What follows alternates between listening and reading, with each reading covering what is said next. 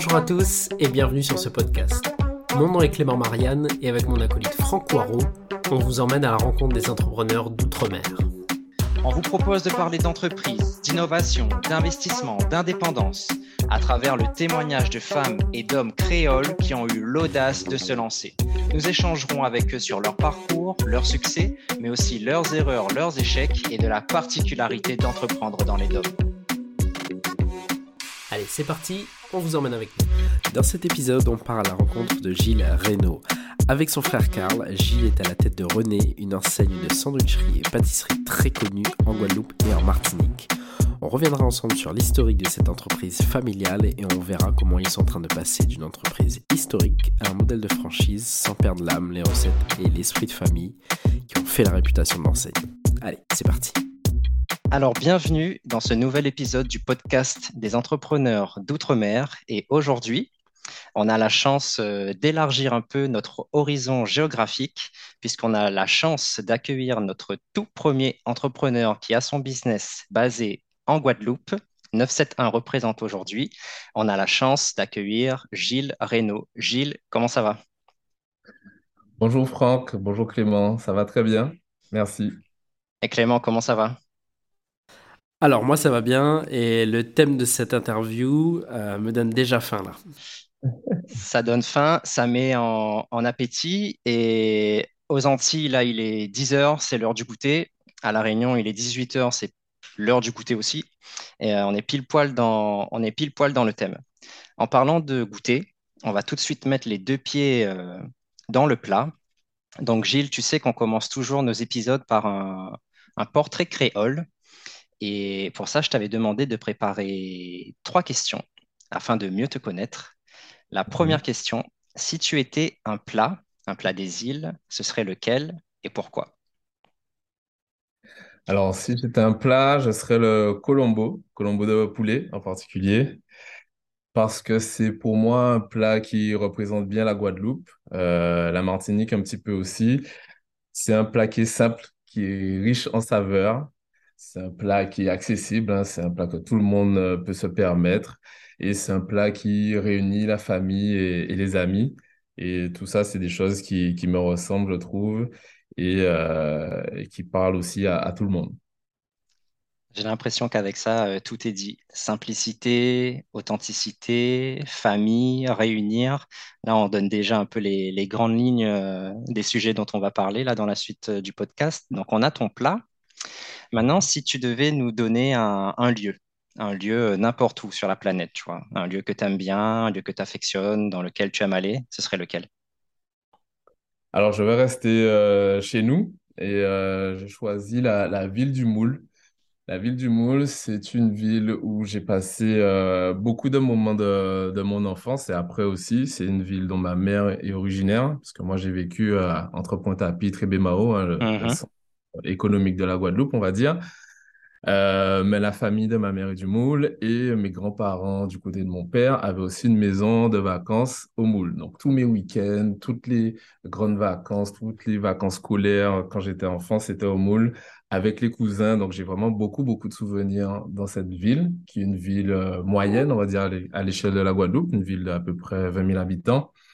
Et c'est une ville qui est, euh, que je trouve ben, très, très riche, puisqu'il y a la plage, il y a, y a, y a des espaces, il y a un centre-ville qui est très vivant et avec des gens qui sont vraiment euh, très authentiques, très vrais, euh, sans chichi. Donc, euh, je me sens vraiment très, très bien au Moule et j'adore y retourner euh, euh, en week-end et, et parfois en vacances pour, pour voir la famille et tout simplement profiter de, de cette belle ville.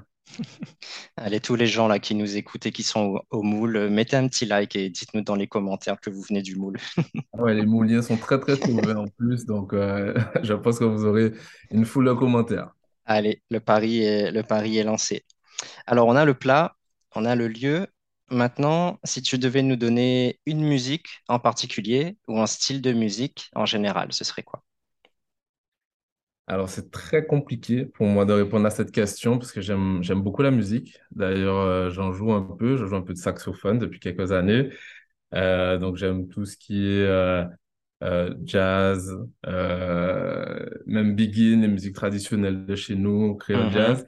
Et j'adore ben, toutes nos musiques plus récentes, urbaines, tout ce qui est soca, toutes les musiques caribéennes en fait. J'ai été baigné dans ça depuis, depuis tout petit. Et euh, j'ai beaucoup voyagé dans la Caraïbe, donc euh, dancehall, soca, tout ça c'est mon truc. Mais si je dois en retenir qu'une, ce sera quand même euh, le zouk. Le zouk et en particulier celui de Kassav, parce que c'est une musique qui, euh, qui est très, qui est très forte, qui nous ambiance simplement, mais qui aussi résonne chez nous, en particulier les Antillais. Il y a beaucoup de messages dans Kassav, sans, sans aller dans le militantisme ou autre, hein, mais il y a beaucoup de choses qui, qui nous parlent et qui sont profondes. Mhm. Et euh, c'est une musique qu'on qu'on peut écouter aussi bien avec ses parents qu'avec ses enfants. Et euh, donc, ouais, si je dois en retenir qu'une, ce serait euh, le, le zouk de chez nous, le zouk de, de Kassav en particulier. Je, je salue le choix, le, le choix et je, je, je souris parce que, tu vois, le week-end dernier, j'étais à la plage et euh, du coup, il y avait des gens là qui avaient mis un peu leur musique et il y avait des sons qui passaient. Et en fait, euh, je me faisais la réflexion qu'il y a beaucoup de, de sons maintenant. euh, c'est compliqué de les écouter avec tes enfants à côté et c'est pas non plus des musiques que tu vas écouter en, en famille, tu vois. Et c'est vrai qu'un bon cassave, ça, ça passe, ça passe nickel. C'est toute génération, c'est c'est OK, les paroles sont OK. Donc, ouais, je, je salue le choix. Je vais d'abord revenir, euh, rebondir là-dessus, parce que euh, je trouve que le zouk, euh, c'est assez incroyable, parce que c'est une musique qui est à, à la fois assez récente et à la fois très établie dans la culture, et pas que antillaise finalement, dans la culture française de manière globale, et qui influence en fait beaucoup de choses et qui, euh, enfin beaucoup de musique actuelle et qui traverse euh, les époques sans, aucun mal. Il n'y a qu'à voir, euh, bah, tu vois, les sons, actuels euh, euh, qui sont euh, aujourd'hui très, euh, enfin qui ressemblent beaucoup au zouk, en tout cas qui sont quand même assez influencés par ces sonorités-là. Euh, si on prend l'exemple de, de l'artiste francophone la plus écoutée dans le monde, qui est Aya Nakamura, euh, on aime ou on n'aime pas, tu vois, mais euh, ce qui est indéniable, c'est que sa musique euh, traverse les frontières et les époques, et, ben, il y a une grosse, grosse influence du zouk, et d'ailleurs, c'est même de plus en plus assumé de sa part, quoi, puisque dans un de ses titres, elle a, elle a notamment fait venir Kim, qui est bah, une chanteuse pure de Zouk Love, quoi. Ok, et moi qui n'ai jamais eu l'occasion de venir à, La Réunion, le zouk a aussi une importance chez vous? Oui, oui, carrément. Ben, même si effectivement, nous, euh, la musique traditionnelle, c'est le maloya et qu'on a aussi bah, le sega qui, est, qui vient de Maurice, mais qui, qui a une grosse influence sur nous, euh, c'est clair qu'on a, voilà, on baigne aussi dans la musique euh, antillaise et notamment le zouk. Euh, je pense qu'il y a aussi, euh, tu vois, beaucoup de Réunionnais qui, euh, qui ont été en métropole dans les années 70-80. Et finalement, ben, une des seules musiques des DOM qui était accessible en métropole, c'est, bah, c'était le zouk. Et donc, il y a, il y a aussi ce, lien qui s'est fait. Mais c'est clair qu'aujourd'hui, euh, quand tu écoutes la radio à La Réunion, bah, tu entends plein, plein de, de sons de zouk, à la fois de chanteurs réunionnais, mais aussi de chanteurs, de chanteurs antillais. Donc oui, euh, clairement, il y a une grosse, grosse euh, influence euh, Mhm. du zouk à La Réunion. ouais. Ok, ben on est ensemble. Pour compléter aussi, quand tu regardes euh, les musiques des artistes réunionnais qui sont diffusées hors de la Réunion, euh, c'est quasi exclusivement que des artistes qui, se, qui font du zouk, tu vois. On pense à Calypso, on pense à Michael, par exemple. C'est, que des artistes euh, qui font du zouk, qui sont diffusés dans les radios, euh, bah, notamment ici, au, ici aux Antilles. On a ouvert une belle, euh, parenthèse là, de, musique, mais c'est intéressant de voir comment la musique est un, dénominateur commun entre nos différents, entre nos différents territoires. Bon, Gilles, moi j'aimerais qu'on refasse un peu le focus sur toi. On a fait ton, ton portrait créole, mais Mhm, euh, on aimerait savoir un petit peu plus euh, sur euh, qui tu es, qu'est-ce mhm. que tu fais, c'est quoi ton, ton parcours, donc euh, dans les grandes lignes. Est-ce que tu peux nous, nous résumer un peu toutes les grandes étapes de ta vie qui t'ont emmené aujourd'hui au micro du podcast des entrepreneurs d'outre-mer?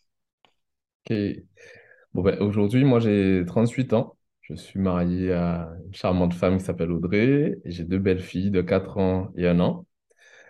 Euh, moi, j'ai une histoire peut-être un peu particulière. J'ai eu la chance de baigner dans une famille euh, d'entrepreneurs. Euh, ma grand-mère a créé avec son mari à l'époque l'ancienne René, qui est très connue en Guadeloupe, une sandwicherie-pâtisserie. Par la suite reprise par mon père, qui lui-même a créé aussi une activité d'informatique avec la société GIG, qui propose des logiciels de gestion pour les collectivités des Antilles Guyane. Donc, euh, j'ai baigné dans ça. J'ai aussi euh, un oncle, des cousins qui ont créé des entreprises et qui ont créé des entreprises qui ont connu un certain succès localement chez nous. Et du coup, euh, très tôt, j'ai eu envie de participer à cette, à cette dynamique parce que j'ai réalisé que bah, tout le monde autour de moi n'avait pas non plus eu cette chance. Je considère que c'est une chance.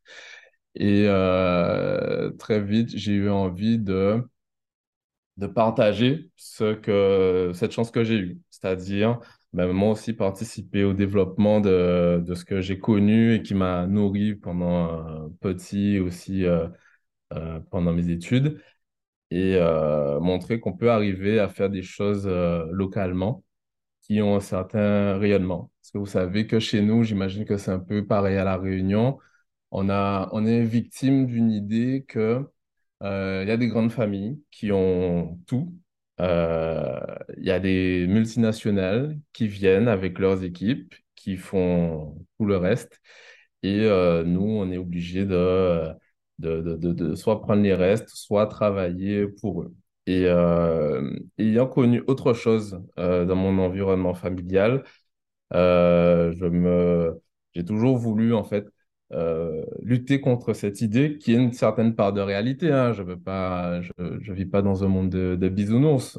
je connais la réalité économique de nos territoires, mais c'est quand même une idée qui nous empêche de, de se réaliser, qui empêche un certain nombre d'entre nous d'oser.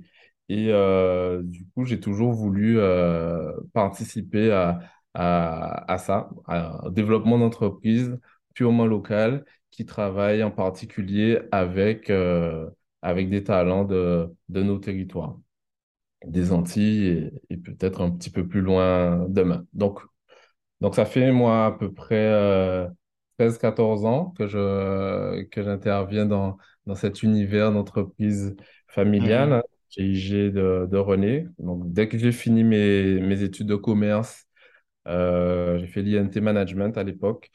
Euh, donc une, grande école euh, située en, banlieue parisienne. Euh, donc après trois ans et une majeure stratégie d'entrepreneuriat, je suis rentré dans l'entreprise de, de, mes parents, d'abord GIG. Et puis deux ans après, trois ans après, mon frère, qui lui aussi a fait une école de commerce, est venu avec un projet de développement réseau de franchise de, de l'enseigne René. Et donc, c'est là qu'on a commencé à, travailler ensemble. Et, aujourd'hui, ça fait un peu plus d'une dizaine d'années qu'on développe cette enseigne et avec une certaine euh, réussite au niveau de la Guadeloupe. Ça, a toujours été euh, une, une, évidence pour toi de, de reprendre un peu, de travailler dans les entreprises euh, familiales ou est-ce qu'il y a un moment donné où tu as voulu faire autre chose peut-être? J'ai, si tu veux, ça a toujours été, euh, ça a toujours été en moi. Parce que je pense que sans, sans nous y contraindre, sans nous, y forcer, euh, nos parents nous ont toujours proposé, ben, ou c'est même nous qui avons voulu, pendant les grandes vacances, aller faire des petits jobs dans, dans la pâtisserie pour avoir un petit peu d'argent de poche et fonctionner pendant, pendant les vacances. Et c'est comme ça qu'on a euh, développé, je pense, ce, ce goût de, de l'entreprise, ce goût de, de travailler pour pouvoir réaliser euh, des choses. Et puis, euh, et puis c'était aussi un, un, rêve de, de, notre père qui lui-même a, a, repris l'entreprise familiale il a, de, de ses parents. Hein, qui, il a empêché de, de s'éteindre quand, quand mes grands-parents sont partis à la retraite.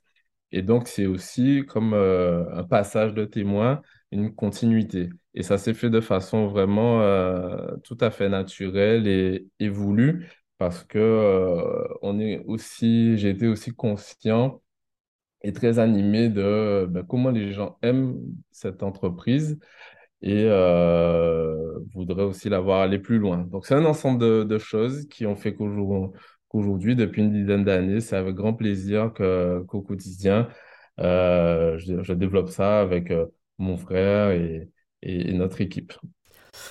Moi, j'avais une question sur ton parcours scolaire. Mhm. t'es pas la première personne que je connais qui, qui est issue en fait d'un d'un écosystème entrepreneurial, euh, familial entrepreneurial en tout cas, et, euh, et qui s'oriente vers euh, des études d'école de commerce. Euh, ma question Mhm. pour toi, c'est pourquoi toi, tu as choisi cette orientation? Est-ce que tu avais identifié des points sur lesquels euh, tu as pensé voilà, qu'une formation plutôt orientée école de commerce euh, pourrait euh, t'apporter des choses en plus, des choses peut-être complémentaires, ou aller plus loin dans des domaines euh, que tu voyais toi au quotidien, de par ton environnement familial? Pourquoi tu as choisi, tu vois, ce parcours-là? Alors, pour être honnête avec toi, euh, le rêve dont je parle, je l'avais depuis petit. Il restait quelque part dans ma tête. Après, euh, j'ai eu un parcours scolaire comme tout le monde. Et euh, souvent, l'inconvénient du parcours scolaire, c'est que on, on pense pas professionnel. On pense euh, vraiment, tu es orienté par rapport à tes aptitudes, par rapport aux notes que tu as, etc., etc. Donc moi, j'avais euh, un parcours plutôt bon dans tout ce qui est matière euh, scientifique. Donc d'a- d'ailleurs, j'ai fait une prépa d'école d'ingénieur en Guadeloupe. Et c'est vrai qu'au moment où j'ai passé des concours, j'avais un certain nombre de, de- d'écoles d'ingénieurs qui m'étaient accessibles. J'avais quand même euh, passé un concours aussi d'une école euh, de commerce qui, euh, qui, qui était accessible à travers une filière euh, d'école d'ingénieurs, en tout cas la prépa ingénieur. Et au moment de faire le choix, j'ai réalisé que les domaines d'activité qui étaient proposés dans les, dans les écoles d'ingénieurs, donc ça pouvait être textile, de, de l'aéronautique et autres, était très, difficilement, avait très peu de, de débouchés et risquait de remettre vraiment à plus tard euh, mon, ma, volonté de revenir en Guadeloupe et revenir euh, développer des entreprises familiales. Et donc, c'est pour ça, c'est ça qui a guidé mon choix, un peu euh, au dernier moment et parce qu'on m'a parlé pendant mon cursus de prépa scientifique de cette école que finalement, ben, je l'ai choisi. Et euh, je suis très content de, ce choix-là parce que ça m'a permis de développer des, connaissances et des compétences directement utiles pour, euh, pour mon projet. Je n'ai pas eu à, prolonger mon, mon, vécu, euh, mon expérience dans, dans l'Hexagone, parce que c'est là que j'ai fait mes études. J'ai pu bah, directement rentrer avoir des, des compétences opérationnelles pour pouvoir euh, travailler, développer euh, les entreprises. Donc, quand tu es rentré en Guadeloupe, tu nous as dit c'était il y a un petit peu plus d'une dizaine d'années, c'est ça? C'était en fin 2008, juste avant le gros conflit qui nous a agités en, en 2009. Ouais, c'est vrai. Et euh, donc, tu nous disais au départ, toi, tu es venu et c'était pour travailler dans l'entreprise de conseil informatique fondée par ton père, c'est ça? Voilà, par mes parents. Ok. Du coup, euh, qu'est-ce que tu peux nous raconter de cette, euh, de cette expérience? Alors, cette expérience est très, a été très riche euh, pour moi.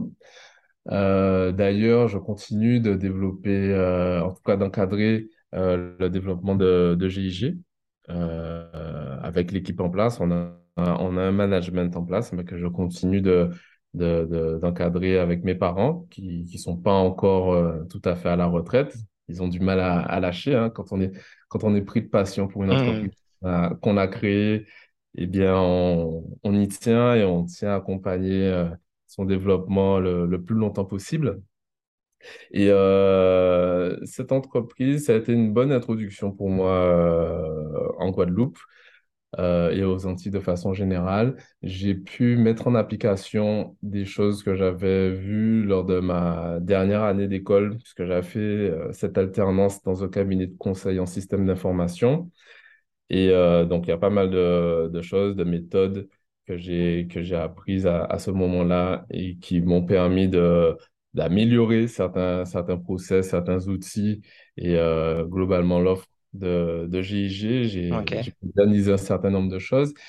Et euh, j'ai développé aussi certaines compétences euh, de prise de parole en public, puisqu'on a organisé pas mal d'événements, de manifestations commerciales où on présentait les logiciels aux différentes collectivités de Guadeloupe, Martinique et, et de la Guyane également. Donc, euh, donc voilà, c'était, c'est une expérience très, très riche et qui, qui continue encore aujourd'hui. Et donc, si tu veux, euh, là, c'était plus mes parents qui étaient euh, aux commandes de la société à, à ce moment-là. Et moi, je suis arrivé un peu comme un intrapreneur pour euh, dynamiser ce que, ce que je trouvais qui méritait de l'être. On a essayé de, de diversifier certaines, certaines activités. Euh, avec plus ou moins de, de succès. Donc, ce qui a marché, on a arrêté. Euh, on a poursuivi. Ce qui n'a pas marché, on a arrêté. Mais euh, voilà, c'était, c'était très, très intéressant euh, de rentrer à 23 ans, 23 ans, 24 ans et, et bousculer un petit peu cette, cette entreprise qui avait été créée dans les années 80. Effectivement, j'ai regardé votre, euh, votre site GIG Conseil. On voit qu'il y a un panel assez riche de, solutions et de services qui sont proposés aux, collectivités. Et c'est la question que j'allais poser, mais tu as déjà un petit peu répondu. C'était justement toi avec euh, cet œil euh, neuf de par ta génération, cet œil compétent de par ta formation voir qu'est-ce que tu avais pu amener euh, dans cette, dans cette entreprise qui était déjà fondée depuis, depuis quelques années. Tu as déjà pas mal, euh, pas mal euh, répondu. Moi, tu sais, pour ce podcast, je voulais vraiment qu'on parle de cette fameuse boulangerie, Mhm. cette chaîne de boulangerie, René. Et tu vois, au début, tu t'excusais de pas trop connaître la musique euh, de La Réunion. Euh, moi aussi, à mon tour, je vais m'excuser de pas trop connaître les, les, les boulangeries, sandwicheries de, de Guadeloupe. Mais il y a un truc qui m'a marqué le jour où on s'est euh, rencontrés à cet événement de, de networking. Mhm. Euh, et quand tu t'es présenté comme euh, étant bah, la personne qui gère les, les, les sandwicheries, euh, boulangeries euh, René, on était en Martinique et je voyais que 100% des personnes euh, non seulement connaissaient la marque René, mais aussi étaient complètement euh, fans, quoi. Étaient complètement fans de, des produits, disaient que c'était super bon et tout. Donc moi, ça m'a beaucoup, euh, ça m'a beaucoup intrigué. Donc à nouveau, euh, euh, merci d'avoir accepté après euh, mon invitation avec Clément aussi pour, pour parler de ça. Donc tu nous as rapidement dressé le portrait. J'aimerais qu'on revienne un peu tout d'abord sur la genèse, tu vois, la Mhm. genèse de cette, de cette boulangerie. Tu nous as dit que toi-même, tu viens d'une famille d'entrepreneurs. Tes parents sont entrepreneurs, tes grands-parents sont entrepreneurs. Si on remonte un peu à, dans, dans l'arbre généalogique, euh, Mhm. est-ce que tu sais, toi, dans l'histoire familiale, quelles sont peut-être les raisons qui ont poussé euh, tes grands-parents à fonder cette, euh, cette première sandwicherie-pâtisserie? Alors, c'est des raisons d'abord économiques. Mhm. Euh, alors, juste déjà pour euh, préciser, on n'est pas une boulangerie, c'est-à-dire qu'on ne vient pas acheter de pain chez nous, c'est vraiment une, une sandwicherie. Euh, on fait du snacking, sandwich, pâtisserie, des salades. Si tu veux, c'est un peu brioche dorée à la, à l'antillaise, pour caricaturer un petit peu. j'aime bien. C'est juste pour pouvoir visualiser un petit peu. Euh, donc, les raisons qui ont poussé, c'est mes grands-parents, euh, dans le Pointe-à-Pitre des années euh, 60, euh, avaient sept enfants ensemble. Il n'y avait que mon grand-père qui, travaillait à l'époque. Et donc, ma grand-mère, fin de trentaine, début de, sa quarantaine, cherchait à compléter les, sources de revenus de la famille. Et c'est vrai que Mhm. depuis plus jeune, elle nous a raconté qu'elle aimait faire, euh, elle aimait faire des choses, elle aimait cuisiner des choses, elle aimait préparer euh, des petites choses. Mais jusque-là, sans, euh, sans prétention, sans aspects commerciaux. Et puis un, un jour, elle a décidé de se mettre à, à vendre ce qu'elle faisait. Donc, elle envoyait une marchande avec un panier dans les rues de Pointe-à-Pitre. Et ça a eu euh, un tel euh, succès à ses débuts que quelques années après, euh, on a cité, une amie à elle, l'a incité à, s'installer, euh, lui a proposé de, de pouvoir se porter garante de, pour un, pour un prêt.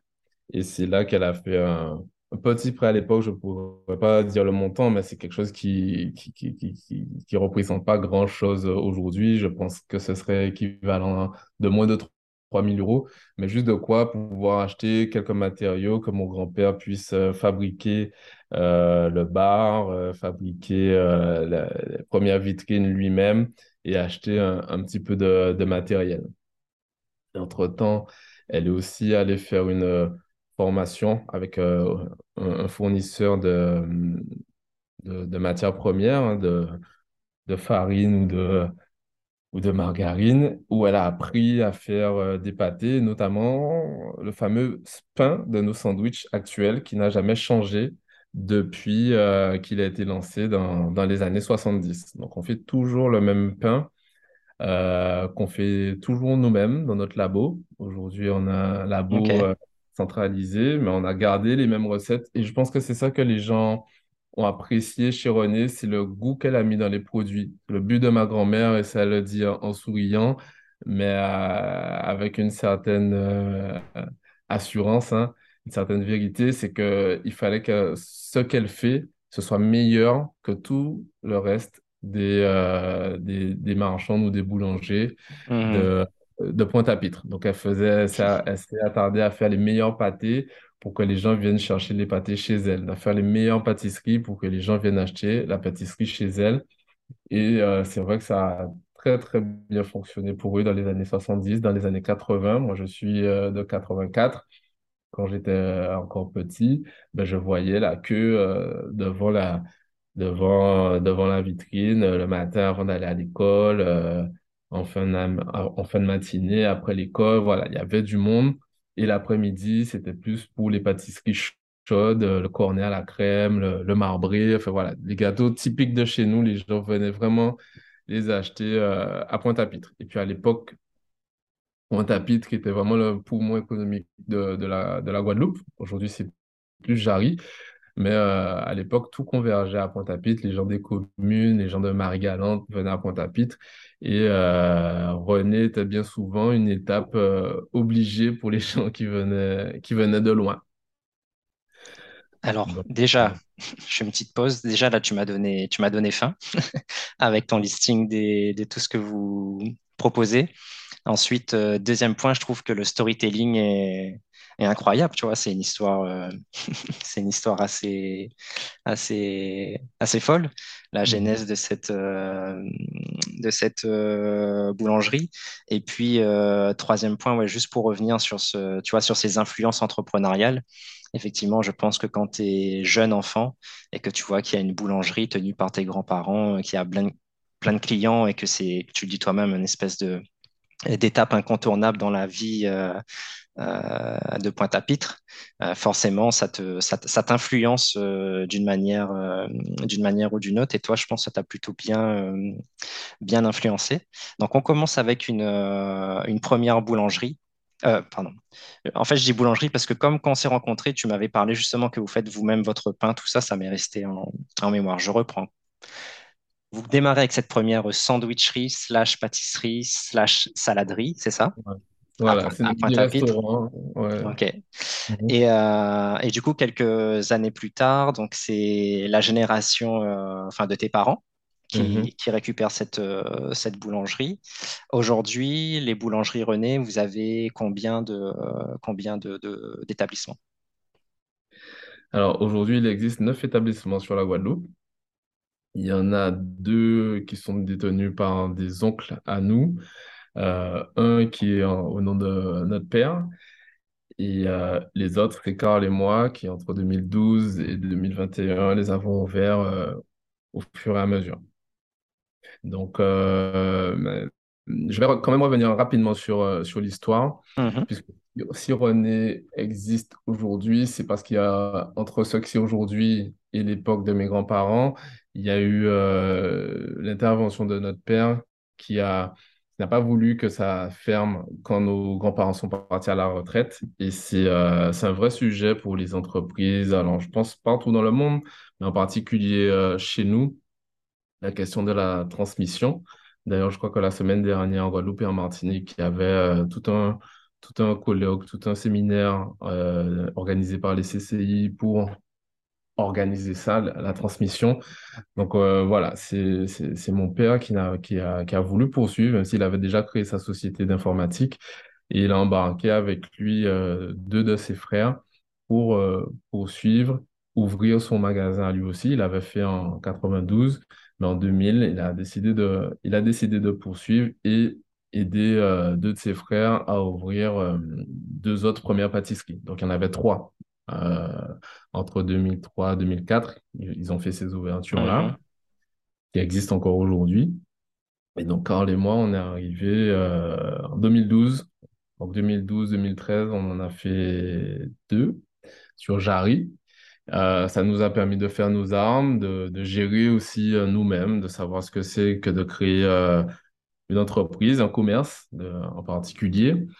Et puis après, euh, comme je t'ai dit hein, en introduction du, du podcast, Carl, lui, il avait fait sa majeure de sa dernière année euh, autour d'un mémoire de fin d'études qui est la mise en franchise d'un mmh. réseau de sandwicherie familiale. Donc, il était venu déjà avec, euh, avec, avec cette envie. Euh, et euh, un schéma, puisque pendant cette, euh, pendant cette majeure, je, je révèle tout, il avait eu comme intervenant quelqu'un, un consultant d'un cabinet justement qui accompagne les, les, réseaux de franchise à se structurer et à se développer. Donc, quand il est venu très rapidement, on a fait une première mission avec ce, ce cabinet-là pour s'organiser en réseau. c'est là qu'on a euh, ben, moderniser un petit peu, revu la charte architecturale, euh, documenter euh, nos procédures, changer certaines choses, améliorer l'offre pour qu'elle soit plus, un peu plus commerciale encore, mais toujours en gardant l'esprit initial, les produits authentiques, les produits aux saveurs antillaises. Et donc, à partir de là, pour pouvoir se développer, on était très conscient qu'il nous fallait euh, un laboratoire capable d'alimenter plus de boutiques. Et euh, donc, ça nous a pris quelques années de trouver le bon endroit, de trouver les, financements pour concevoir, réaliser des travaux. Et euh, on a pu aboutir à ça en 2019. Et c'est ça qui nous a permis d'ouvrir par la suite sur deux ans euh, quatre, euh, quatre autres boutiques qui portent le réseau à neuf euh, aujourd'hui. Ok, alors je sens, je sens Clément qui, qui bouillonne, là, qui a envie de, de, prendre la parole parce que on en discutait en préparation de, ce, de cet épisode-là, de cet entretien avec toi. Et on se disait que gérer une boulangerie, c'est déjà quelque chose. Euh, gérer euh, plusieurs boulangeries, c'est déjà autre chose. Là, vous voulez partir, vous imaginez partir sur un réseau de franchise, donc c'est encore autre chose. Et je sais que Clément a toute une série de questions à, te poser à ce sujet. Ok. Ouais, t'avais vu que j'avais désactivé mon micro là, Franck. est chaud là. Ouais, effectivement, c'est intéressant parce que j'ai pas mal de questions. Euh, parce qu'en fait, finalement, on n'a jamais eu, euh, tu vois, ce, ce cas d'usage d'entreprise euh, familiale. Mhm.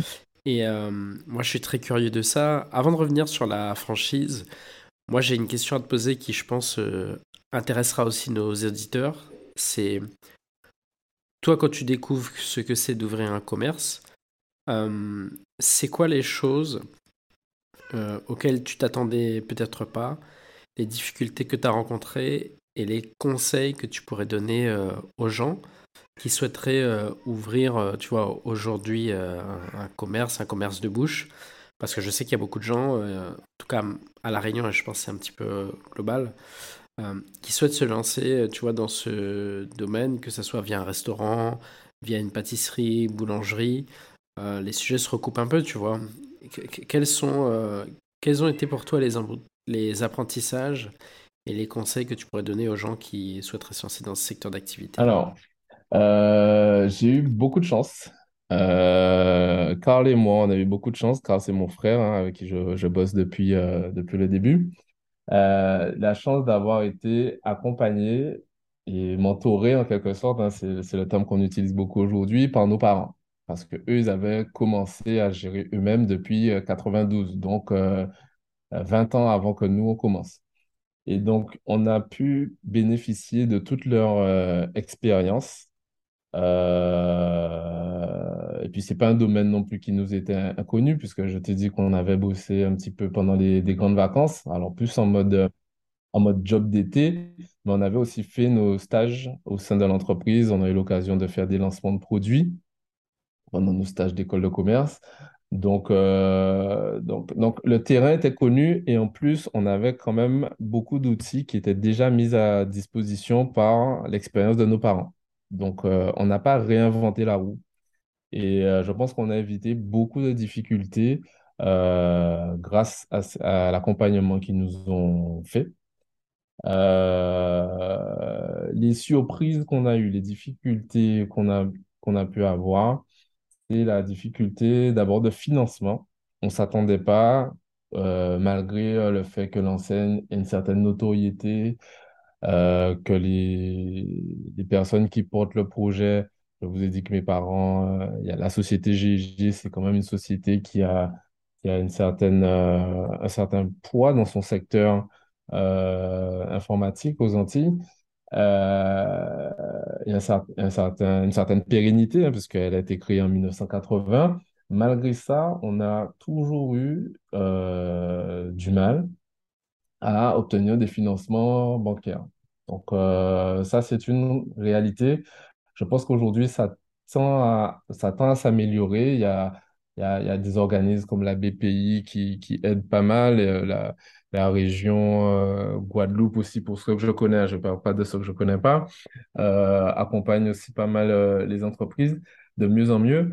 Mais c'est vrai que pour obtenir un prêt bancaire, c'est toujours venu mais vraiment, heureusement que nos parents aient pu nous accompagner au début financièrement pour pouvoir euh, lancer les projets, réaliser les, travaux.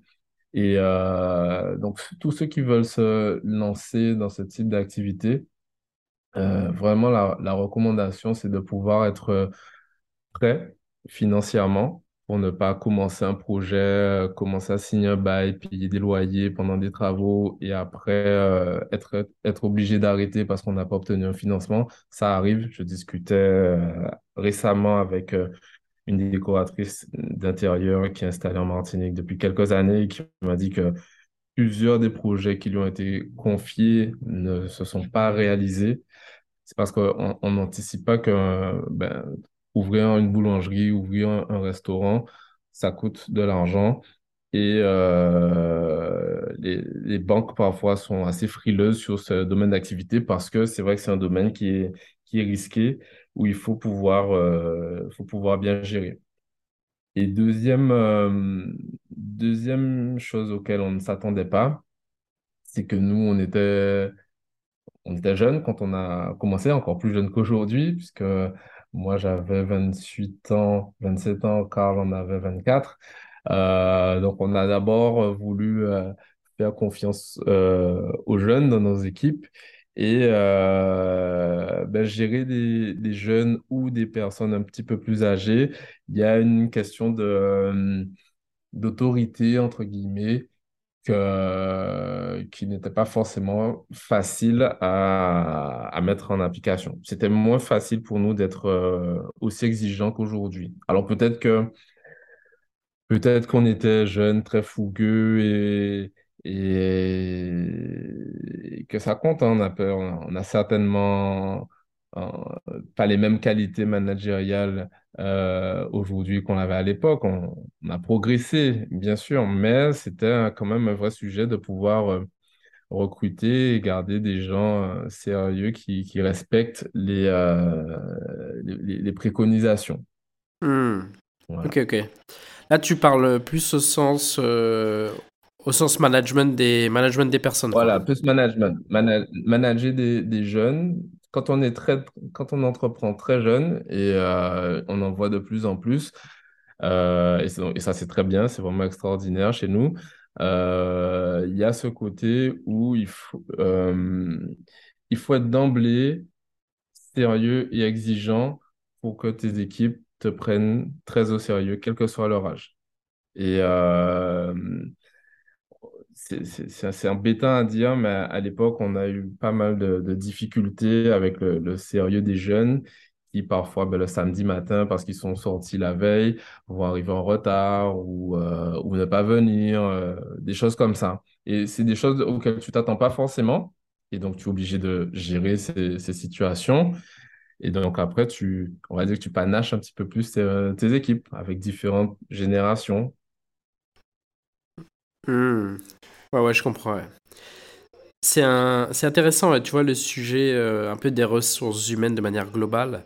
C'est vrai que c'est une question euh, qu'on revoit souvent euh, venir, mais pas forcément sur cet angle générationnel. Et je trouve que c'est effectivement l'éclairage que tu nous apportes. Il est intéressant et en même temps il est logique quand tu l'expliques. Euh, et on l'avait jamais emmené comme ça, donc euh, merci de ce partage. En tout cas, je vois bien euh, toutes les difficultés que vous, vous avez eues quand vous avez et comment vous avez dépassé ça. Et moi, la question qui me vient à l'esprit, c'est comment on fait, tu vois, pour passer d'un business plutôt au cas par cas, unique, sur lequel tu as une certaine maîtrise parce que c'est toi qui le monte et mhm. qui l'opère, à un business de franchise où finalement euh, tu dois quand même avoir une certaine maîtrise sans être là tout le mhm. temps, euh, en donnant quand même, euh, tu vois, une certaine qualité. En fait, moi, de ma perception, je me dis, c'est quand même pas le même boulot de gérer un établissement VS, donner les clés de la boutique et, et, de votre marque aussi, avec un engagement fort. Euh, sans être là au quotidien. Alors comment on fait pour passer euh, de l'un à l'autre? Alors c'est un apprentissage d'abord. Euh, c'est pas quelque chose qui se fait du jour au lendemain. Je te dis, ça fait, euh, ça fait, on a commencé en 2012. Donc, ça fait, très, ça fait 11 ans aujourd'hui que, que ça a commencé. Ça a commencé avec un, puis quelques mois après, un deuxième. Et tout de suite, en fait, on a dû mettre en place euh, un management où on n'était pas nécessaire à l'activité. Parce que, de un, moi, je continuais d'avoir euh, des responsabilités à GIG, même si euh, je m'étais fait remplacer sur ce que je faisais directement, à savoir à l'époque à GIG, j'intervenais beaucoup sur le côté commercial, ingénieur d'affaires. J'organisais les manifestations, les campagnes de promotion, etc. Et, euh, et puis, Karl également, qui lui s'est concentré par contre que sur René, eh bien, il, euh, intervenait sur euh, tout ce qui est opération et aussi recherche pour notre projet de, nouveau labo. Et puis, travailler à, à créer toute cette bible de, de procédures.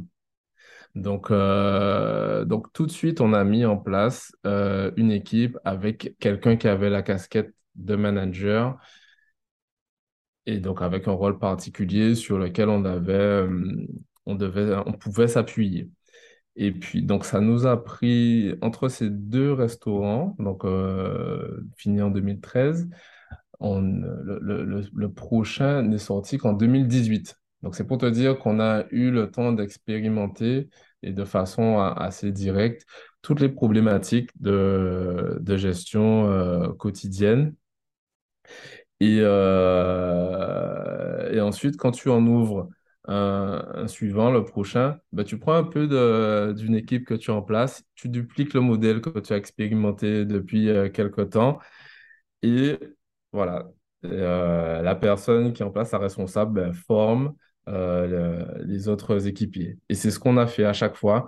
On a pioché un peu dans chacune de nos équipes pour constituer une nouvelle équipe qui forme des nouvelles personnes. Donc, ça a l'air euh, simple, dit comme ça.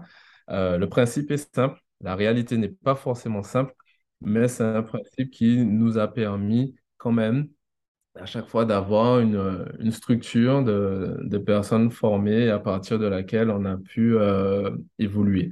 Et c'est aussi une façon de, de reconnaître certains de nos salariés qui commencent équipiers qui ensuite sont promus euh, adjoints, puis euh, responsables d'unité. Le développement permet aussi euh, ben, de créer des opportunités pour, pour nos collaborateurs. Ça veut dire que la personne, tu vois, imaginons moi j'achète la franchise, mm-hmm. ça veut dire qu'il y a aussi des gens qui sont actuellement dans un de vos magasins qui pourront venir travailler pour moi justement pour faire ce transfert-là, c'est ça? Alors, non, là, je, là, je t'avais expliqué notre, euh, notre évolution. Comment on a fait? Qu'est-ce qui a fait qu'on a réussi à pouvoir euh, euh, gérer plusieurs Et donc, c'est un système de, de management qu'on a, qu'on a créé d'abord avec deux, puis trois, puis quatre. Et quand on commence à avoir quatre, ah ben, on se rend compte qu'il faut euh, tourner sur, euh, sur tous les sites. on n'a pas forcément la, la possibilité de le, de le faire nous en direct. Parce qu'en parallèle, on gère euh, notre entreprise, notre projet de laboratoire qui démarre en 2016 pour finir en 2019. Donc, il, faut, y a des travaux à superviser, etc. Énormément de choses à faire. donc, on met en place, on avait une assistante qualité qui, euh, qui a commencé en stage chez nous, mais qui euh, faisait très très bien ce job de suivi de la qualité sur nos boutiques. Et on s'est dit, bon, ben, si elle est capable de suivre des procédures de qualité, elle peut aussi suivre des procédures de, de, de, de, de management, d'organisation du point de vente, de, voilà, d'organisation et de respect euh, des procédures, de respect du concept.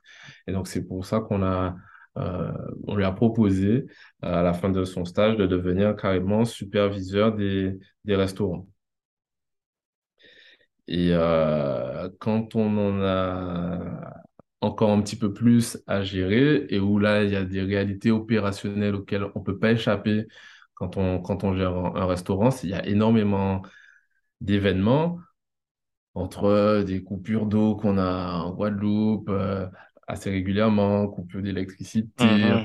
elle n'est pas venue, euh, rupture chez tel fournisseur. Enfin, tu peux devenir fou si tu n'es pas bien organisé. Et euh, jusqu'à présent, c'est plus Carl qui gérait ça en direct. On a aussi proposé à quelqu'un qui travaille avec nous mais depuis plus de dix ans, une jeune euh, qui s'appelle Priscilla, on fait un petit clin d'œil, à prendre la direction des opérations du site, de tous nos sites. Et euh, Priscilla, pour la petite histoire, elle a commencé euh, en chargée de communication, euh, en alternance d'ailleurs, et au fur et à mesure, à GG d'ailleurs, et au fur et à mesure, elle nous a accompagnés, elle a toujours montré une envie et euh, de la bonne volonté.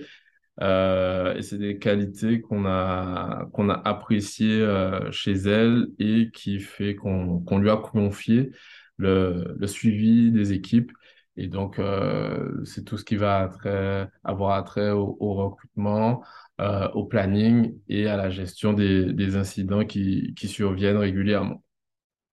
Et donc, ça, c'est pour la partie évolution d'un réseau en succursale. Donc, il y a une bonne base commune avec le réseau de franchise et notamment tout est autour du manuel des procédures c'est vraiment euh, l'idée pour que toutes nos boutiques se ressemblent, c'est que de un, elles aient les mêmes produits, et donc ça, on règle ce problème avec notre labo, mais c'est surtout que tout le monde fonctionne de la même façon. Et ça, il n'y a pas de secret pour que ça marche. Il faut que ce soit écrit quelque part. Il faut qu'on contrôle que ce soit respecté régulièrement. Et c'est vraiment quelque chose, quand on le dit régulièrement, c'est des répétitions qui sont, euh, à chaque fois qu'on fait une réunion d'équipe, il y a des rappels et en fait, on se rend compte qu'on fait les mêmes rappels, mais c'est pas grave, ça fait partie, euh, ça fait partie du job. C'est comme le sport, euh, on ne devient pas champion en, avec un seul entraînement. C'est vraiment la répétition, la répétition qui fait que le message rentre, les bonnes habitudes restent et les mauvaises, on, les abandonne. Voilà. Et, et pour la franchise, parce que je pense que Clément euh, bouillonne d'impatience pour euh, mmh. la franchise. Donc la franchise, c'est aussi basé sur le, sur le manuel des procédures. Hein. L'idée de la franchise, c'est euh, tu as un concept, tu as, tu l'as expérimenté, tu as un modèle économique qui fonctionne, et donc tu vas apporter la notoriété de ton enseigne et ce savoir-faire qui, je ne vais pas dire garantie, mais qui donne un maximum de chances que si quelqu'un d'autre euh, respecte, ça va fonctionner comme ça fonctionne avec toi. C'est ça le, le, principe de la franchise. Et donc là maintenant, l'idée, c'est, c'est quelque chose qu'on a travaillé en, en 2022. C'est, en 2000, c'est sur l'année 2022 qu'on a préparé notre franchise parce que c'est une chose d'avoir euh, son manuel opérationnel pour son équipe, pour cette équipe et demain les équipes de tes restaurants franchisés. Mais c'est aussi un métier d'être franchiseur et euh, d'accompagner tes franchisés à, élaborer leur projet et ensuite réussir dans leur projet. Et donc, c'est c'est des documents juridiques, c'est des documents aussi euh, de formation que tu dois préparer. Donc, c'est tout un process et aussi un process de recrutement dans lequel euh, Carl et moi, on est engagés actuellement en Guadeloupe et en Martinique, qui, euh, sur lequel on a travaillé, travaillé l'année dernière. Et donc, euh, un franchisé, c'est d'abord quelqu'un qui est un commerçant indépendant. C'est quelqu'un qui travaille pas pour toi. Ses équipes sont ses équipes euh, tu posais la question tout à l'heure, est-ce qu'on envisageait de prendre une partie de nos équipes et les mettre à disposition des franchisés? Non, c'est pas prévu. C'est pas prévu. L'idée de la franchise, c'est vraiment d'avoir un entrepreneur indépendant qui exploite un concept qui a fait ses preuves. Et donc, nous, ce qu'on va apporter euh, aux franchisés, c'est euh, comment trouver un bon local et l'aider dans cette recherche, euh, comment créer sa société, comment organiser le point de vente, la, conception de, son unité, ensuite ben, comment réaliser les travaux, à qui sera s'adresser pour pouvoir ben, faire des plans qui respectent notre charte. Euh, ensuite, sa communication d'ouverture, très importante pour avoir une clientèle dès le départ. Et ensuite, euh, comment recruter ses équipes et bien sûr, le former au concept pour qu'à l'ouverture, il soit opérationnel. Donc, c'est tout un ensemble euh, d'actions, d'activités qu'on a expérimenté depuis dix ans. et donc, c'est ça l'intérêt de, la franchise, c'est de pouvoir bénéficier de toute, toute cette expérience et la, notoriété euh, de l'enseigne, qui se manifeste aussi ben, parce que les gens connaissent. Franck en parlait tout à l'heure, les, gens qui ont connu René, bon, ben, ils en parlent et ils ont, ils ont envie d'y aller. Euh, et c'est aussi ben, notre présence sur les réseaux sociaux qui donne une image euh, dynamique et actuelle de l'enseigne. Ah, c'est hyper intéressant, ouais. Moi, ce que je, ce que je trouve assez incroyable dans ce modèle de franchise, c'est que en gros, tu arrives à scaler une activité euh, qui à la base est un business physique et on pourrait se dire bah ça peut être euh, limité ou en tout cas euh, peut-être les, les perspectives d'évolution peuvent être compliquées. en tout cas, si tu veux faire un gros passage à l'échelle, et je disais à Franck en préparation que moi, quand tu me parles de franchise, euh, j'ai tout de suite euh, en tête bah, McDonald's, tu vois. Et, euh, et ce film, The Founder, je ne sais pas si tu l'as déjà Mhm. vu, où en gros, bah, c'est l'histoire de, de McDonald's. Et moi, une question que j'avais pour toi, c'est, on voit dans ce film qu'il y a euh, le McDonald's original, euh, le premier, euh, qui, qui est tenu par deux frères, je crois que c'est ça. Mhm. Et après, quand il passe en franchise, il y a quand même tout un chamboulement qui s'opère. Et même le business model, c'est pas exactement la même chose, tu vois. Et c'est là où ils passent d'un business model où euh, ils font euh, la location de leur terrain à leur franchisé, ce qui est assez, euh, ce qui est assez malin finalement en termes de, de- en Mhm. termes d'entrepreneuriat. Est-ce que vous, c'est un peu pareil, euh, dans le sens où le business model est différent ou, euh, et est-ce que du coup ça vous a demandé de vous réadapter en termes de posture entrepreneuriale? Est-ce que tu as, des passerelles où finalement c'est à peu près la même chose que ce que vous faisiez avant, quoi? Alors, c'est sûr que l'intérêt de la franchise, c'est de pouvoir développer à plus grande échelle euh, et plus rapidement.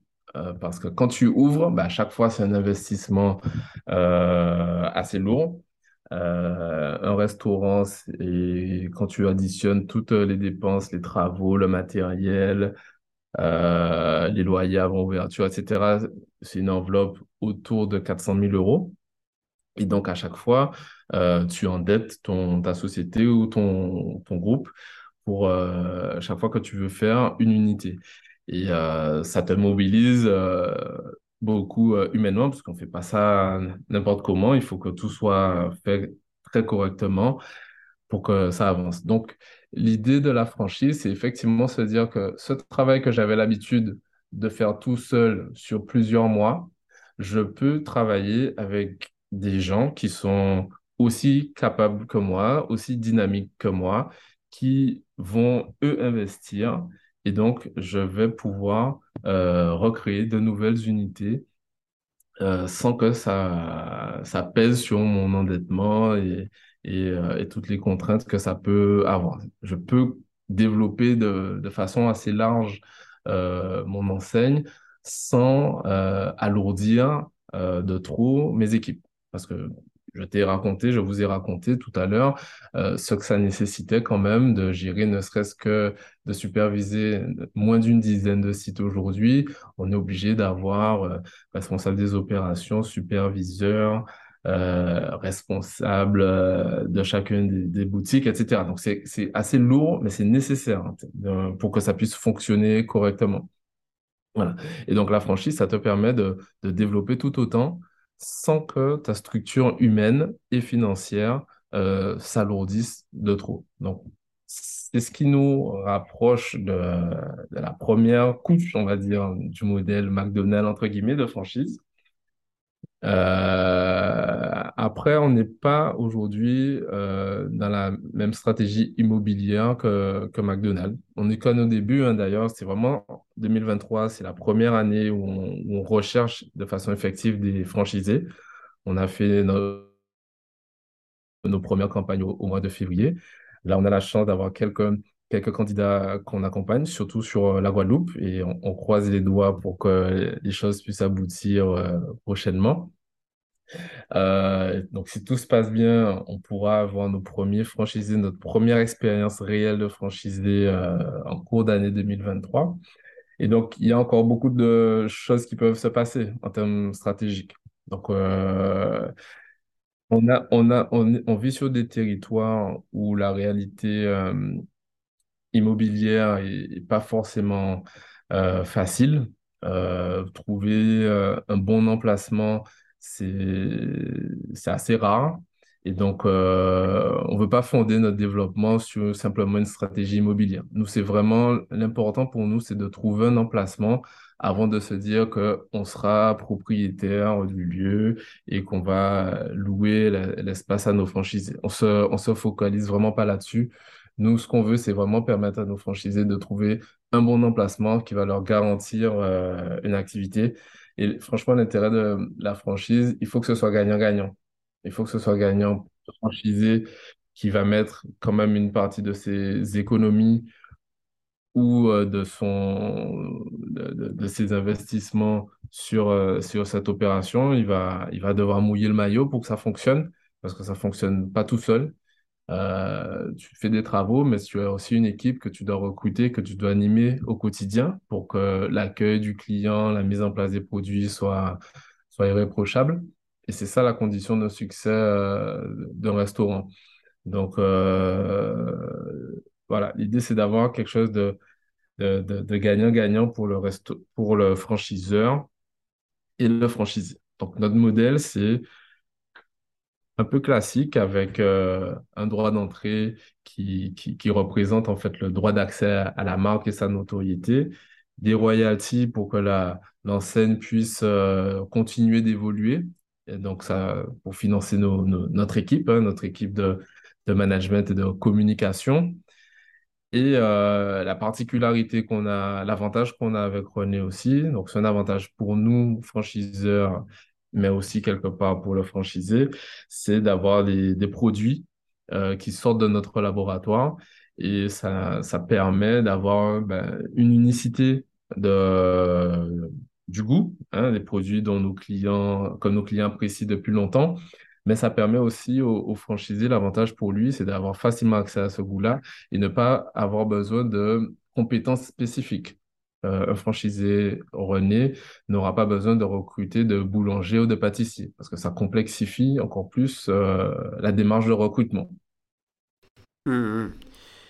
Mais euh, ça veut aussi dire que en termes de, en termes de positionnement géographique, ça veut dire qu'aujourd'hui, vous ciblez vraiment la Guadeloupe parce que j'imagine que c'est pour pouvoir délivrer les produits qui sortent de vos laboratoires faut être quand même dans une zone géographique euh, qui est assez proche, en tout cas, de ce laboratoire. Voilà, on la Guadeloupe et la Martinique. On a des solutions pour pouvoir approvisionner euh, la Martinique également. Mais c'est vrai qu'on ne on vise pas plus loin pour l'instant. L'idée pour nous, c'est d'apprendre ce métier de franchiseur en étant proche de, de notre base. Parce que on est, aussi très attaché à nos territoires. Je t'ai dit tout à l'heure que j'avais une petite famille. Euh, c'est, une valeur qui est importante pour moi aussi. Et c'est pareil pour, euh, pareil pour, pour mon frère. Donc, on veut d'abord apprendre ce métier de franchiseur, on va dire localement. Et une fois qu'on aura euh, une bonne sensation de, comment, comment ça fonctionne, on pourra envisager d'aller un petit peu plus loin parce que ça fait partie aussi de, de nos ambitions. Euh, un peu comme Kassav pour le Zouk. Hein.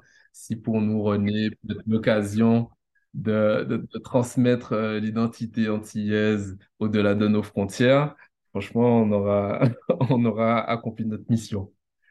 Donc, euh, blague à part. Mais écoute, ce qu'on te souhaite, c'est que tu deviennes euh, une référence comme le Zouk à La Réunion. Ok, mais blague à part, oui, ça demande effectivement d'aller ben, plus loin que les Antilles ça demandera de, créer un labo ou de travailler euh, avec des laboratoires. Donc, si on parle de la France ou bien de, de la Réunion, euh, soit on doit investir, et donc ça, c'est des projets qui prennent quand même un peu de temps, soit on travaille avec des gens à qui on confie nos recettes. Ça peut représenter un certain nombre de risques. Donc, on va y aller par étapes. On va d'abord euh, apprendre à tout faire, euh, en termes de franchiseurs pour que demain, si on veut chercher des, des franchisés euh, en France, euh, parce que en France, ben, il y a une communauté, mais aussi parce que les, les Antilles et la cuisine antillaise de façon générale a, a quand même une bonne image. on sera, on ira quand on sera prêt. Ouais, bien sûr. Euh, chez nous à La Réunion, on dit euh, tipa tipa, quoi. C'est... Mais effectivement, c'est ça. Et je trouve que c'est vraiment intéressant de voir. Tu vois, on pourrait des fois penser que, comme toi, tu viens déjà d'une famille d'entrepreneurs, on pourrait penser que vous auriez pu vous dire, bah, ok, on a un business qui tourne, qui a déjà fait ses preuves, euh, etc. Et pourquoi pas continuer à la reprise Et je trouve intéressant de se dire, euh, on a une approche euh, itérative de comment on va plus loin en fait. Euh, et souvent, on sous-estime un peu cet aspect de l'entrepreneuriat. En tout cas, on n'en parle pas beaucoup. Du fait de dire, OK, quand tu as une boîte, il faut la faire bouger, avancer.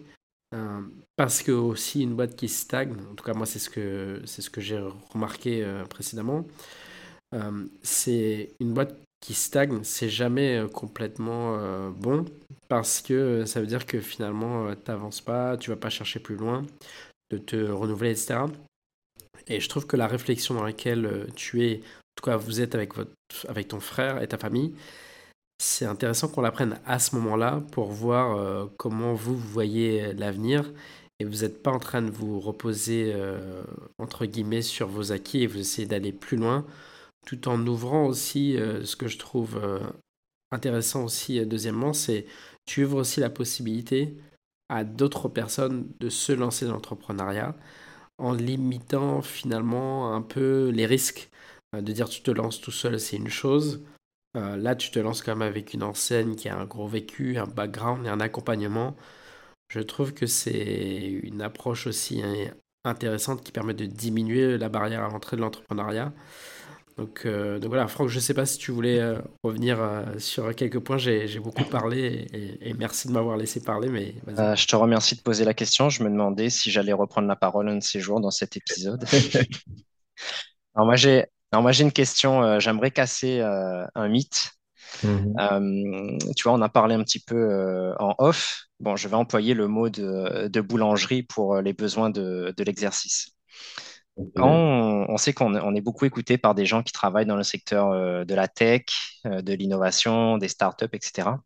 Mm-hmm. Quand on va voir euh, notamment des, banques et qu'on doit leur présenter un, business plan, on arrive toujours avec des hypothèses dont on n'est pas sûr parce que justement, on est sur de l'innovation.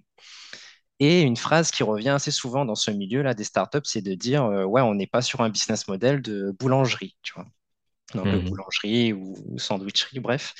Et tu vois, moi, j'ai été très étonné de voir que, euh, enfin, tu nous expliquais un peu les difficultés que vous aviez eues à, pour le financement là, de, de, cette nouvelle, euh, de cette nouvelle euh, sandwicherie, alors que vous avez bah, de l'expérience, vous avez de la notoriété. Il y a aussi l'autre société qui, qui, permet de, de, rassurer les banques, mais c'est quand même difficile. Du coup, euh, d'un point de vue strictement euh, tu financier, le business model euh, de la boulangerie ou d'un commerce de bouche de manière générale, est-ce que c'est si prédictible que ça? Et si je pose ma question différemment, par exemple, vous, dans, dans, les prévisions financières que vous avez pour le lancement de, chaque, de chacun des, chacune des nouvelles, des nouvelles, euh, des nouvelles sandwicheries, notamment par exemple pour l'atteinte du chiffre d'affaires Est-ce que c'est des prévisions qui sont assez justes ou est-ce que euh, est-ce qu'en fait euh, pas du tout? Ouais. Alors, ce sont des business qui sont effectivement prédictibles dans le modèle économique. on sait que on, cherche à avoir. Dans notre cas, alors c'est n'est pas l'idéal, c'est beaucoup mieux euh, en hexagone, mais chez nous, on cherche à avoir 55% euh, de marge sur euh, marge brute sur les produits, c'est-à-dire entre ce qu'on achète comme matière première et ce qu'on vend, on veut avoir une marge de, de 55%. Juste pour info, en France, en moyenne, c'est plutôt de l'ordre de 70%. Mais voilà, on a des contraintes, comme vous savez. On ne peut pas vendre non plus un, pain au chocolat à 2 euros aujourd'hui, même si, euh, s'il y a l'Ukraine. Mmh. Euh, donc voilà, si tu veux, la, la, la structure euh, économique, on la connaît. On sait qu'aujourd'hui, notre masse salariale doit être à peu près 21% pour que ce soit, pour que ce soit rentable, etc., etc. On a nos limites. On ne va pas aller sur n'importe quel niveau de loyer. Euh, non plus. On sait ce si tu veux, ça nous sert de, de, de, de, garde-fou, en tout cas, d'objectif ou de limite à, à, ne pas dépasser pour, euh, pour que ça fonctionne. Et c'est assez prédictif parce que effectivement, d'un jour à l'autre, tu auras à peu près le même nombre de clients sur, euh, sur un établissement. Alors, il y a forcément des, des périodes avec des, des meilleures affluences, mais ça aussi, c'est assez, euh, c'est assez prédictible. Le risque qu'il y a sur ce type de, de, business, c'est vraiment la qualité de, l'emplacement. Et euh, si tu as un mauvais emplacement, tu pourras dépenser euh, toute la communication que tu veux tu n'auras pas, tu n'auras pas la clientèle qu'il faut. Et à contrario, si tu as un très très bon emplacement, euh, sans beaucoup d'efforts et avec la notoriété de, de l'enseigne, tu auras du monde. Et puis après, il y a des, il y a des, il y a des choses comme le parking, il faut faciliter. Il faut faciliter l'accès à, ton restaurant parce qu'en fait, il y a énormément de concurrence. Il y a énormément de concurrence. Il, y a de la, mhm. il y a de la place pour tout le monde. D'ailleurs, il y a, je pense que ça fait partie des domaines dans lesquels il y a, il y a le plus de création euh, chaque année. Euh, mais voilà, donc le, le modèle est, est, prédictible, sauf pour... Euh, il, y a un grand, il y a un grand enjeu sur euh, l'emplacement.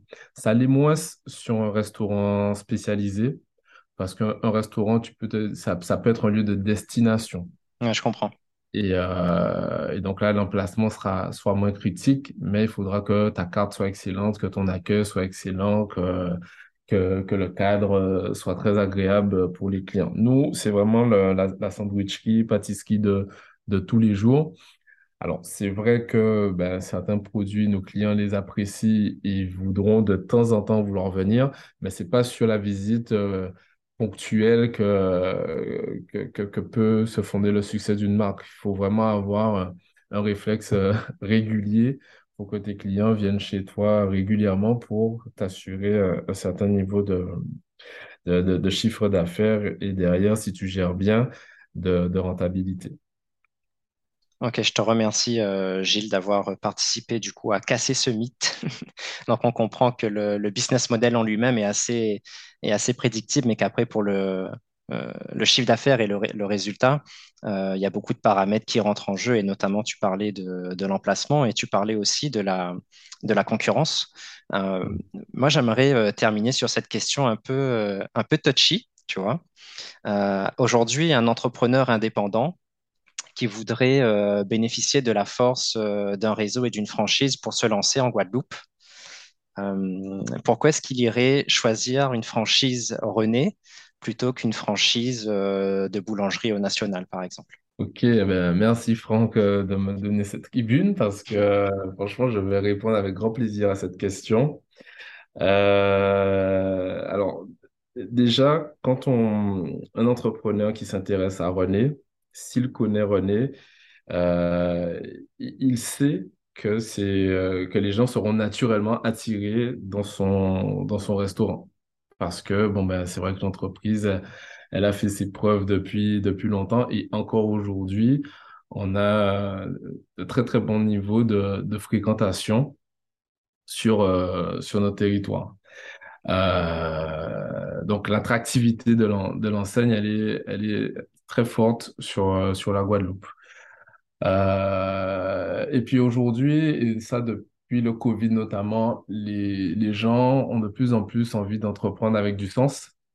Et donc, euh, c'est très bien d'entreprendre en, franchise et je ne peux que recommander, même si c'est pas erroné, aux gens qui veulent se lancer de, de choisir une franchise parce qu'effectivement, ça permet d'avoir un cadre, ça permet de bénéficier d'une expérience et euh, ça évite de se louper. Je crois qu'il y a cinq fois plus de chances de réussir quand on choisit une franchise que quand on recrée tout de A à Z. Et l'accompagnement des franchiseurs et de façon générale, ben, très mhm. important pour réussir. Ce que nous, on a eu grâce à nos parents, ben, les autres franchiseurs, c'est ce qu'ils apportent en fait aux, euh, aux franchisés. Donc, euh, donc voilà, René ou pas René, j'invite vraiment les gens qui veulent entreprendre de considérer euh, l'opportunité de la franchise.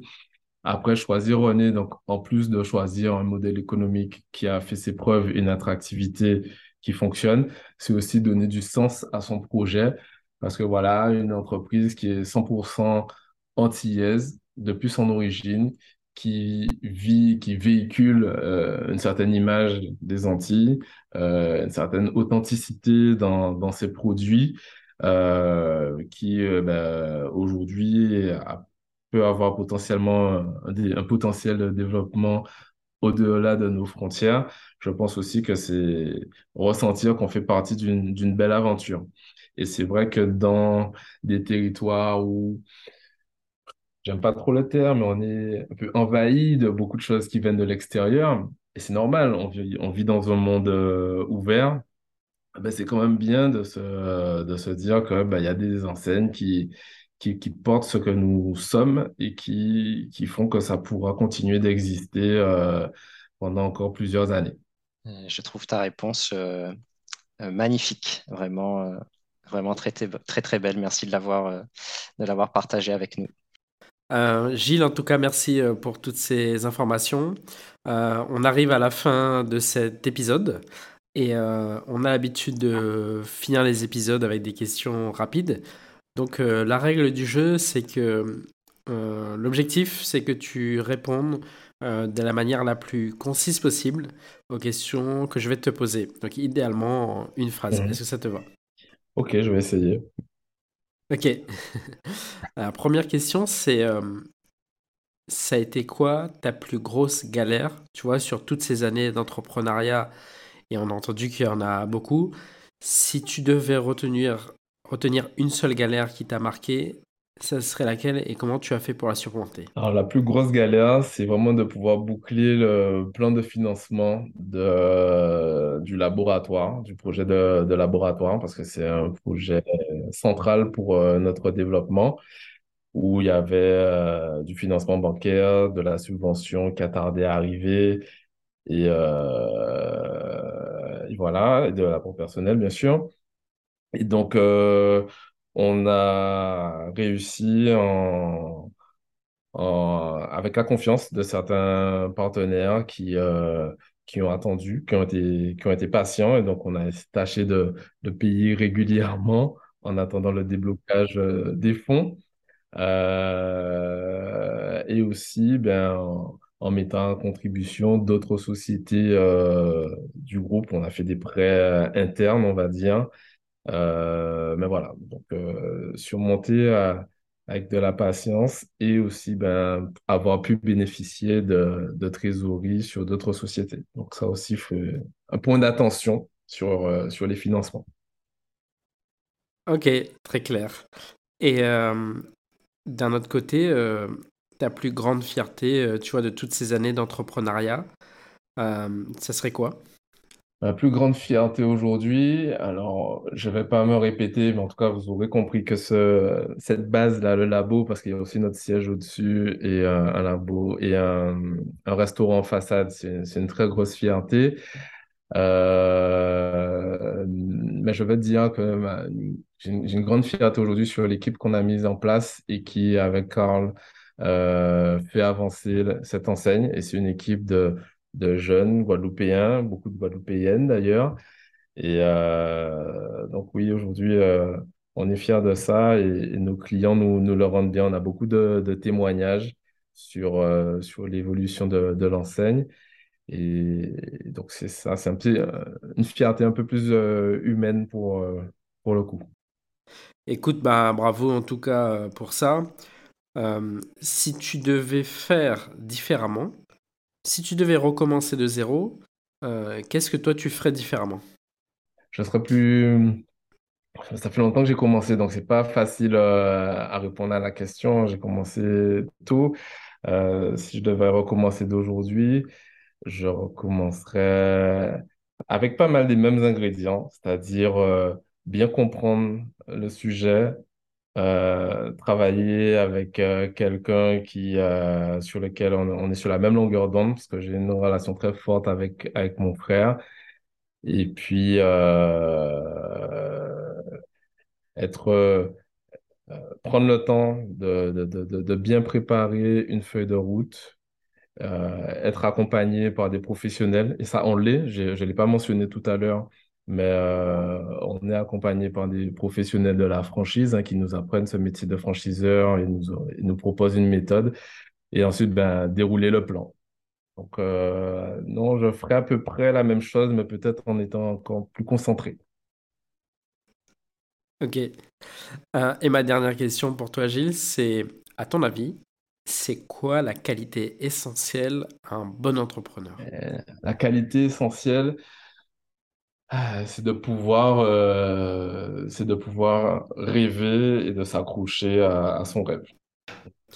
Bah écoute, on terminera l'épisode sur cette note euh, de rêve. Merci Gilles pour ton temps, pour ta disponibilité, pour ta bonne humeur. C'était un vrai plaisir de te recevoir et d'échanger avec toi dans le podcast. On te dit à très bientôt et on espère que les franchises se développeront très rapidement et à l'international. À très bientôt. En tout cas, merci à vous deux. C'était un vrai plaisir également. Merci à ceux qui vont nous, écouter. Et puis, euh, s'il y a d'autres questions, euh, qui n'hésitent pas, on est là pour partager l'expérience. C'était le podcast des entrepreneurs d'outre-mer. Et on espère sincèrement que ça vous a plu et inspiré. Si c'est le cas, vous pouvez nous le faire savoir en mettant un like et en nous le disant dans les commentaires. Et bien sûr, pensez à vous abonner pour ne pas rater la sortie du prochain podcast.